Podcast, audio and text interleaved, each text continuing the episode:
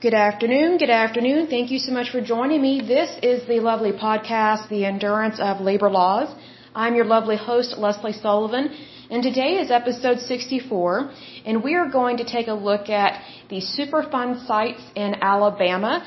But first of all, I want to give a big shout out to my lovely listeners, so let me go to my list here because you guys are awesome. So a big shout out to Florida, Massachusetts, Oregon, British Columbia, Alabama, New York, Oklahoma, Pennsylvania. Hey Pennsylvania, good to see you. Texas, our lovely neighbor to Oklahoma, and Virginia. Hey Virginia, how you doing? Good to see you. And let's see here, we have a couple countries that are listening in as well. So we have Canada and the United Kingdom. So in the United Kingdom, one of my favorite actors is Rufus Sewell. So Rufus Sewell, if you're listening, I love your acting and you're very handsome. So keep up the good work. I love to see you on TV. That's wonderful. One of my favorite films that you were in, I believe is called Middlemarch. That is one of my favorite ones. I saw it on channel 13, which is OETA. And let's see, that is PBS, Public Broadcasting Station here in Oklahoma and it is on Mobil Masterpiece Theater. So you do excellent work, and I absolutely love that film. Excellent, excellent. Let, let's go ahead and move on to the Superfund sites in the state of Alabama. Alabama, you are doing great in terms of Superfund sites. You only have 12. That is excellent compared to California and New Jersey. So hopefully California and New Jersey can go ahead and get started on their cleanup. That would be great. But let's go ahead and take a look here at the state of Alabama.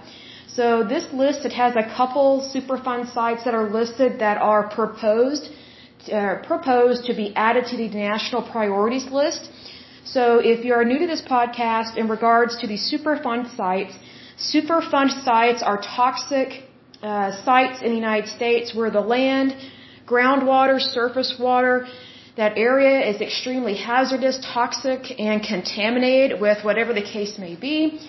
And so a lot of these sites have been turned over to the EPA, if not reported to the EPA, and they have to manage them. So a lot of these sites have not been cleaned up, and unfortunately, at this point in time, there are 40,000 Superfund sites in the, in, I was going to say in the state of Oklahoma. That's not true. In the United States. Thank goodness they're not all here in Oklahoma. Otherwise, that would be a big, big, tremendous problem. But in terms of this list, there are a little over 1,300 Superfund sites that are on the national priorities list, meaning they are way beyond um, catastrophe. So they've been bumped up to like critical stage in terms of hey, we need we need to get these cleaned up. So these are ones that need to be cleaned up immediately in the state of Alabama. So let's go ahead and take a look at this puppy here. The first uh, Superfund site is one that has been proposed to be added to the national priorities list. This one, it is called 35th Avenue. It is located in the county of Jefferson in Alabama. And the reason why it is being proposed to being added to the national priorities list is that it has lead, arsenic, benzopyrene in the contaminated soil. And they propose that this be added to the list. Um, this would be September 22nd, 2014. So that was eight years ago. It is still not on the list. I don't know why they would propose that long ago for it to be on the national priorities list and not just go ahead and put it on there because if they already can tell that there is a toxic problem with this soil, then I, I would think it would just be automatic that it be added to the list. So for some reason there is a delay whenever you're dealing with federal agencies, especially the EPA, kind of a bureaucracy that's probably the hang up here as we have seen in times past where a lot of these Superfund sites have been on the list since the 80s and they have not been completed. They have not been cleaned up. So kind of a, you know, three to four decade delay there, kind of sad. So, but FYI, Jefferson County, let's see how many people live there. There are 674,721 people that live in Jefferson County. So if you live in Jefferson County in Alabama, FYI, you do have a Superfund site with problems with lead, arsenic, and benzopyrene. So be careful about that. The next Alabama Superfund site is Alabama Army Ammunition Plant. This one is located in the county of Talladega. This one says it has soil and groundwater contamination by explosives, including TNT, DNT, and tetryl and heavy metals, as well as asbestos. This Superfund site was added to the list July 22, 1987. Let's see here how many people are in Talladega. Let's see here. There are 82,149 people in that county. So if you live in that county, you do have a Superfund site there you do need to be concerned about. In terms of the Alabama Army ammunition plant, it was a United States munitions plant built and operated during World War II. The facility is located four miles north of, I think that's Childersburg, Alabama. So I'm not surprised that this is a Superfund site because there were quite a few things that were done prior to World War II and during World War II that were not always the safest in terms of developing ammunition and making it and storing it, but there were a lot of things that we did not know back then that we know now. So that's probably why there is so much uh, soil contamination and groundwater contamination due to explosives. I don't even know if they knew how to properly store this stuff back then. I, I just don't know. But we've learned our lesson, so hopefully we can get this cleaned up as soon as possible. The next Alabama Superfund site is Alabama Plating Company. This one is located in the county of Shelby. It says here they have groundwater contamination by cyanide and heavy metals including arsenic, cadmium, chromium, copper, lead, nickel, and zinc and it has affected the recreational fishery and has potential to contaminate drinking water supplies. If it has the potential to contaminate drinking water supplies, pretty much they're already contaminated. That's pretty much what that means there. This one was added to the list. That's going to be September 18th, 2012. Still a problem. Let's see here, the county of Shelby. Let's see what their population is. It says their population is 223,024 people, so FYI, if you live in the county of Shelby, you do have a Superfund site located in your area. The Alabama Plating Company, it says, is a former industrial site in Vincent, Alabama. The site covers six acres and was used by the Alabama Plating Company as an electroplating facility between 1956 and 1986. I'm not surprised that this is a Superfund site because there were a lot of things that were done pre 1960s, pre 1970s that they didn't always know was bad for the environment, nor did they know how to properly dispose of things. Because you have to remember that technology was once modern at one time, but they didn't know everything behind the scenes like we do now. So that's kind of one of those things you have to keep in mind when you're dealing with any kind of waste materials. You know, everything at one point in time is new, but now we know what to do with these things and we need to handle it and take care of it. The next Alabama Superfund site is American Brass. This one is located in the county of Henry. It says here they have soil and sediment contamination by PCBs and metals and groundwater contamination by boron, nitrate, and ammonia from former brass smelter foundry. The nearby creeks are affected. I would suspect so. Let's see here. This one was added to the list May 10th, 1999. And let's see here, the county of Henry. Let's see how many people live there. There are 17,146 people. So if you live in the county of Henry in the state of Alabama, you do have a Superfund site there. The American Brass. Let's see, that is a former industrial site located in Henry County.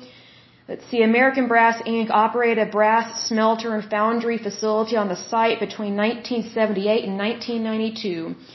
Let's see here, and it closed in 1992, and then within seven years it was declared a Superfund site. So that tells me it was one way long before that.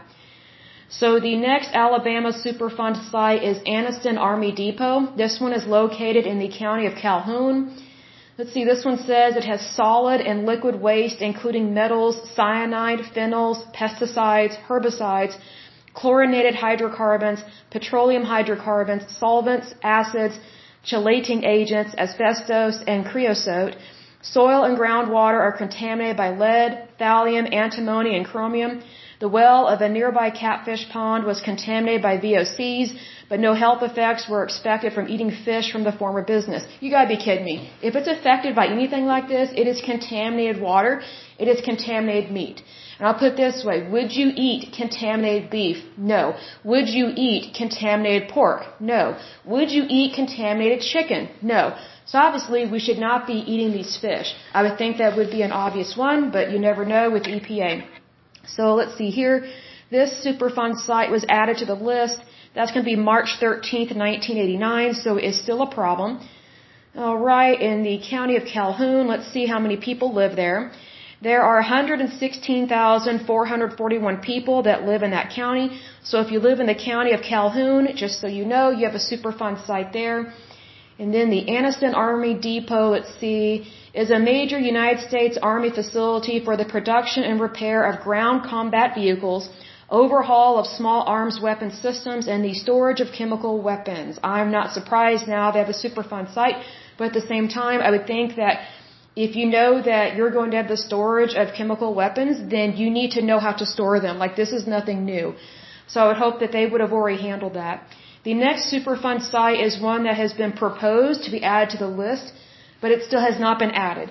So this next one is called Capital City Plume. It is in the county of Montgomery. They have groundwater, let's see, under downtown Montgomery that is contaminated with PCE as well as BTEX, BTEX.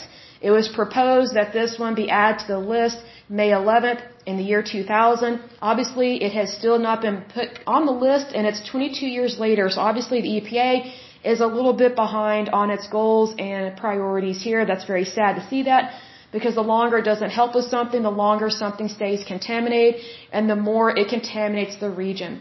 So let's take a look at the county of Montgomery. Let's see how many people live there.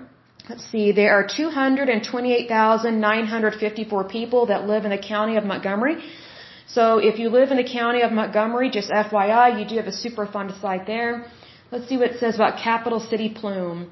Let's see, it's an area of contaminated groundwater located near, let's see, or beneath the western downtown area of Montgomery, Alabama. The contamination was discovered in 1993. So it was discovered in 1993.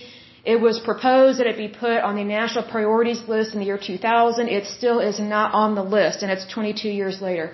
Obviously, they've got some lag time there, almost like the DMV or the Social Security Office, but that's typical for the federal government, unfortunately.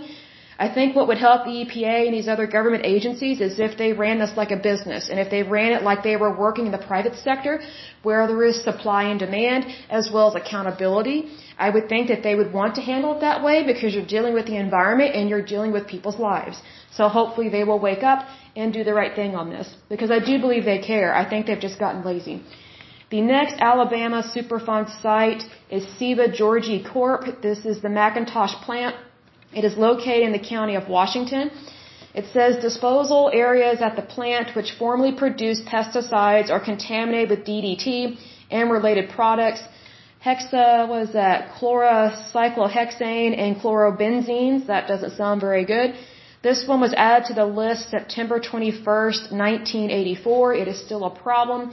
Let's see how many people live in the county of Washington. There are 15,388 people that live in the county of Washington. So if you live in this county, FYI, you do have a Superfund site in your neighborhood.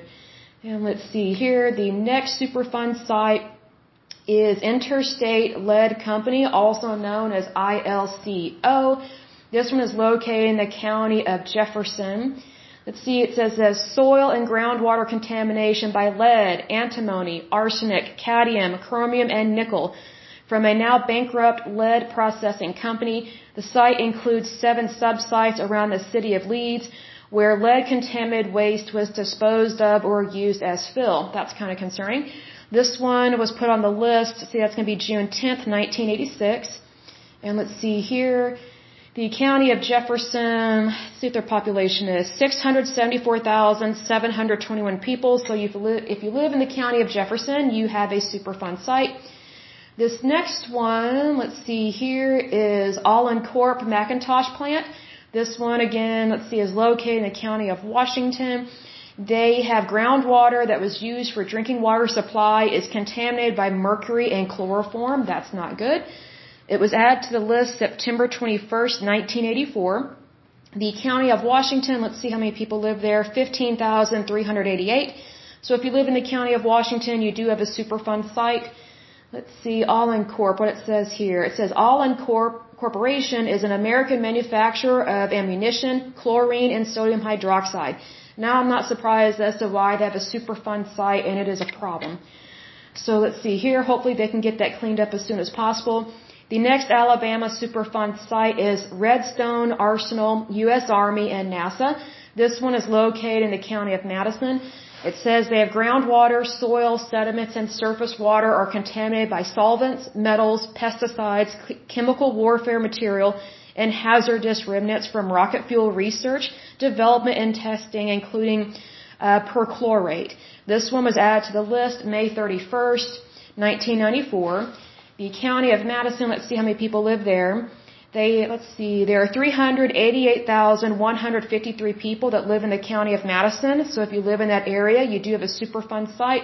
Let's take a look at the Redstone Arsenal. See, this is also known as RSA. It is a United States Army post. Let's see, it is adjacent to Huntsville and Madison County. Let's see here.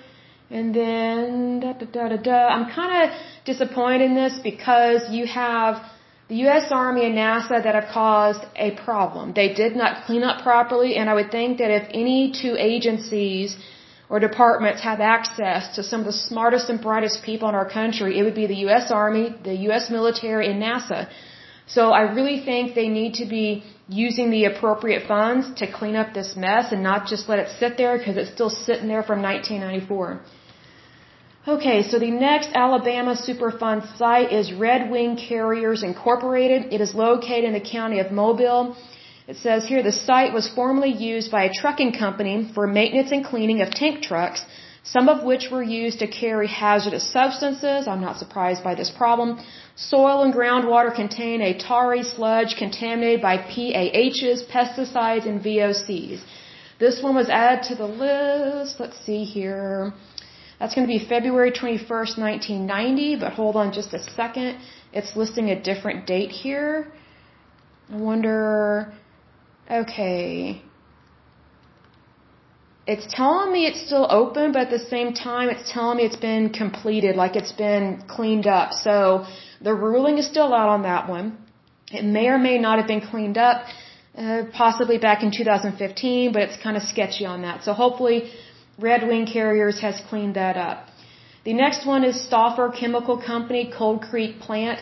This one is located in the county of Mobile. It says the site is adjacent to the Lemoyne plant site and manufactures agricultural chemicals. Now I'm not surprised by this problem. Ponds containing sludges and soils contaminated by carbon disulfide, sulfuric acid, carbon tetrachloride, caustics, chlorine, Crystex, Let's see, that is a sulfur containing compound. Then we have thio, uh, carbamates, various metals including mercury. On-site groundwater is contaminated by thiocarbamates and off-site wells by carbon tetrachloride, carbon disulfide, and thiocarbamates.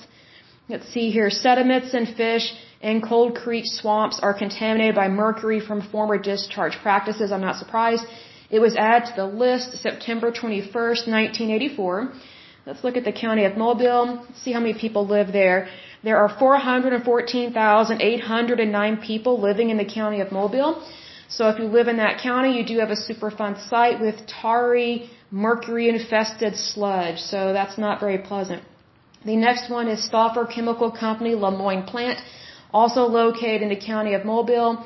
It says the site is adjacent to the Cold Creek plant site and manufactures various hazardous uh, chemicals. I'm not surprised they have these problems. It says ponds contain contaminated soils and sludges. Groundwater is contaminated by carbon tetrachloride, carbon disulfide, thiocarbamates, and thiocyanate. This one was added to the list September 21st, 1984. The next Superfund site in Alabama is TH Agriculture and Nutrition. This one is located in the county of Montgomery. It says they have groundwater contamination by pesticides, including hexachlorides, herbicides and VOCs, including TCE and PCE.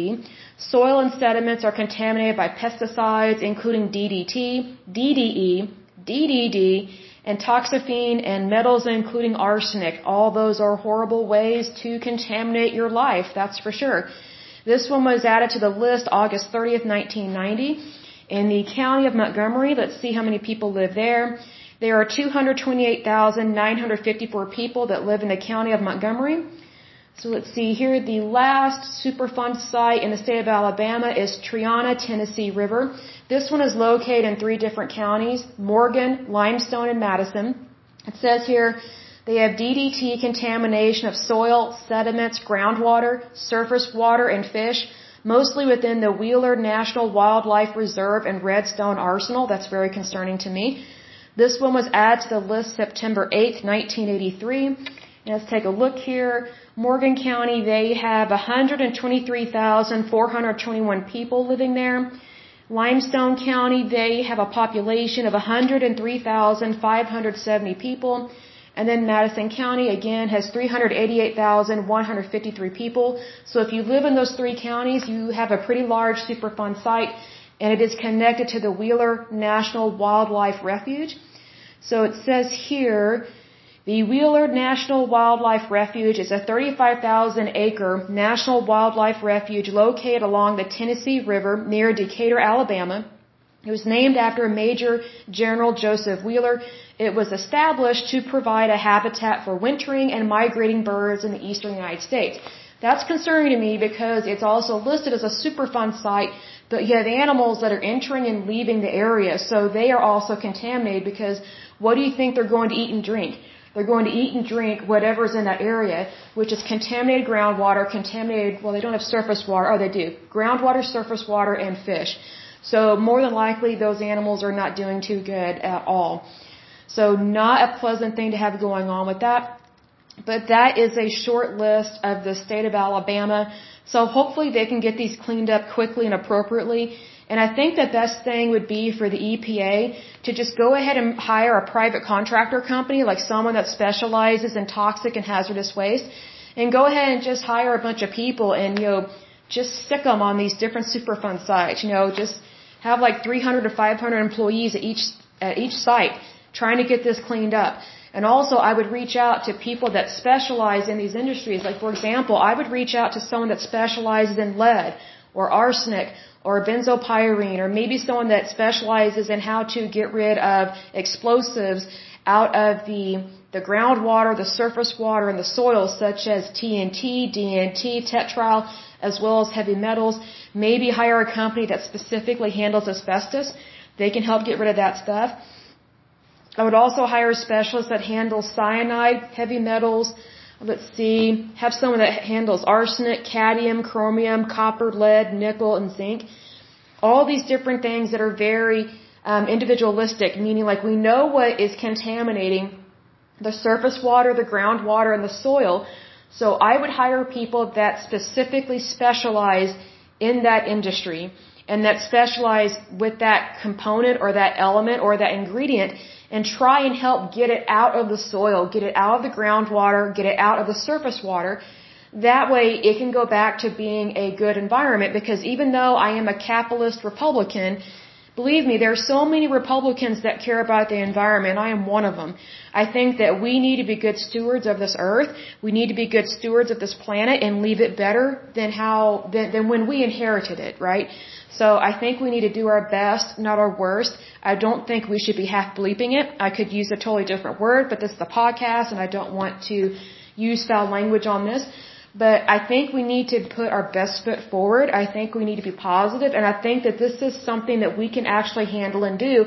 And I think that we should get the private sector involved in this because, as stated previously, we have 40,000 Superfund sites in the United States. That is completely unacceptable. I mean, I was shocked when I started researching this that we even have 1,300 Superfund sites, but that's just the national priorities list. So we have thousands upon thousands of other Superfund sites that are out there. They just haven't made it to like David Letterman's top 10 list of the worst places to visit where you could die. So um, we need to be very careful about this and handle it appropriately. And I think that we should just go ahead and hire companies that specialize in this. People that know what they're doing and have studied it for years. You know, there are people that specialize in this and that, and that they love to specialize in it because it's something that they have an interest in. So they're not intimidated by it and they are educated in that field. I think that's the best thing that we can do at this point. And I look forward to the future and that we can get this done. But moving forward for the next podcast, um, the next one we will go over Superfund sites in the state of Alaska. That should be interesting because I don't think there's going to be that many because the population of Alaska is pretty low. And also, um, I can't imagine very many companies doing business like this up there or having contamination at this kind of rate. Nothing like California or, or New Jersey. So I think that one should be very interesting. And plus, the state of Alaska, they're not heavily populated, but they do have several national parks there, and they're just absolutely beautiful. I've seen pictures of them. I haven't been there just yet, but I've heard that they're absolutely gorgeous. So you do need to go visit. That's on my bucket list, as they say. And also be sure to check out the Alaska cruises. Those are so beautiful. It's the cruises that you can see the glaciers and things like that. Again, that's on my bucket list. Would totally love to go. Such a beautiful place. But anyway, that is it for today's lovely podcast. I pray that you're happy, healthy, and whole, that you have a wonderful day and a wonderful week. Thank you so much. Bye bye.